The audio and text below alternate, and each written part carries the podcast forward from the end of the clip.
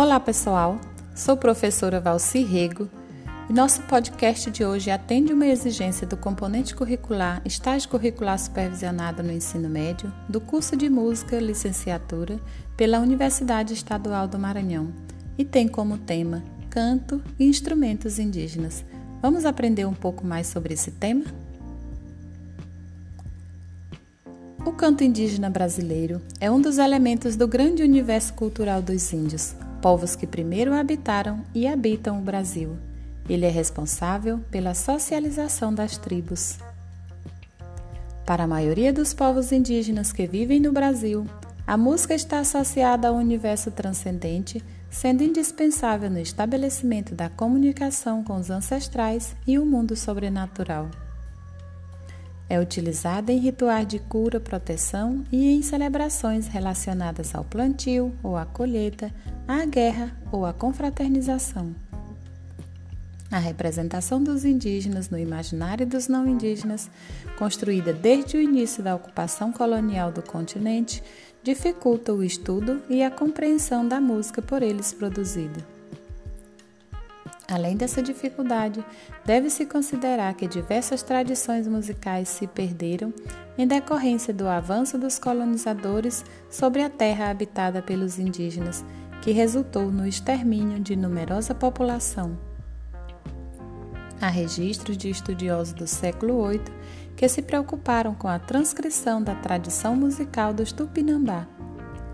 Entretanto, Tais estudiosos ouviram essas músicas com seus ouvidos europeus, e assim, esses registros revelam muito mais sobre a música de quem as transcreveu do que sobre a música dos povos originários. Ainda hoje, a imagem dos indígenas construída pelos não indígenas influencia a compreensão dos fenômenos musicais dessas culturas. A relação com o canto apresenta diferenças entre as variadas e dinâmicas culturas indígenas no país.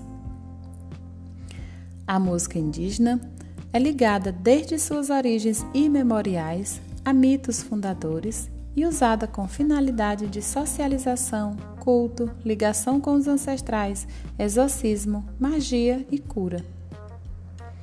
A criação de novas músicas se deve aos pajés, que as intuem em seus transes onde estabelecem contato com deuses e ancestrais, ou aos guerreiros mais distinguidos da tribo que sonham com elas.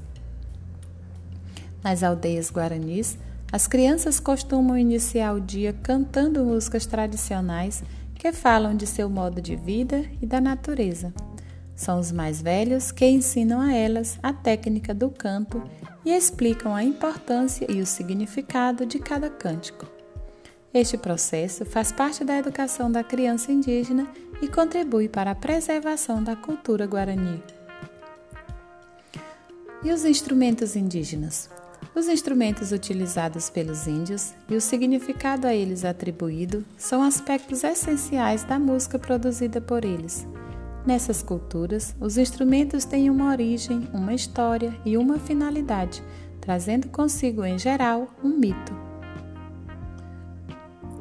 Entre os indígenas, predominam os instrumentos musicais de percussão e sopro, confeccionado com materiais que se encontram na natureza. Os instrumentos podem ser feitos de uma variedade de materiais, como sementes, madeiras, fibras, pedras, objetos cerâmicos, ovos, ossos, chifres e cascos de animais. Os instrumentos musicais indígenas se classificam em idiofones, membrafones, aerofones e zumbidores. Idiofones são instrumentos que vibram por si mesmos ou por percussão ou atrito, podendo ser tocados diretamente ou soarem em decorrência de movimentos indiretos. Entre eles estão toras de madeira, bastões de percussão, fragmentos de tábuas, chocalhos, guizos, cabaça cheia de pedrinhas ou sementes e ainda crânios e etc. E os membrafones são instrumentos que soam pela vibração de uma membrana neles distendida, como é o caso dos tambores. São raros entre os indígenas brasileiros e acredita-se que os existentes sejam cópias de antigos modelos conhecidos através dos primeiros europeus que aqui chegaram. Os aerofônios soam pela ação do ar em seu interior. Podem ser agitados ou soprados. São os instrumentos mais numerosos e comuns. Sua diversidade é enorme. Alguns funcionam semelhante a trombetas, clarinetes, buzinas, apitos e, sobretudo, as flautas.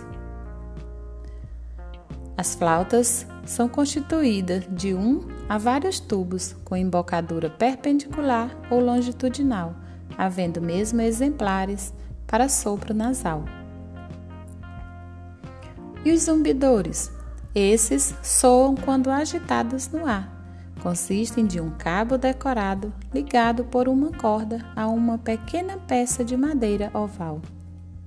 Ao ser girada rapidamente, a peça produz um zumbido forte. Esse instrumento é utilizado nos rituais fúnebres dos indígenas. Como vimos, nas culturas indígenas, os instrumentos estão ligados a mitos, e aqui segue um desses mitos como exemplo. Entre os personagens míticos dos Tucano, que vivem à margem do rio Tiquié, afluente do Alto Rio Negro, figura um monstro de formas humanas, com o corpo aberto em buracos, chamado o Akiti. Esse monstro vivia solto na floresta e, quando o vento passava por seu corpo, produzia sons bonitos que seduziam as mulheres do grupo. Os homens enciumados caçaram e mataram o Akiti, e no local onde o enterraram nasceram três grandes palmeiras, Acreditando que essas palmeiras contêm o espírito do Wakti, os indígenas utilizam para construir instrumentos de sopro. Suas flautas só podem ser tocadas em rituais masculinos, pois se as mulheres ouvirem seu som, podem se tornar impuras.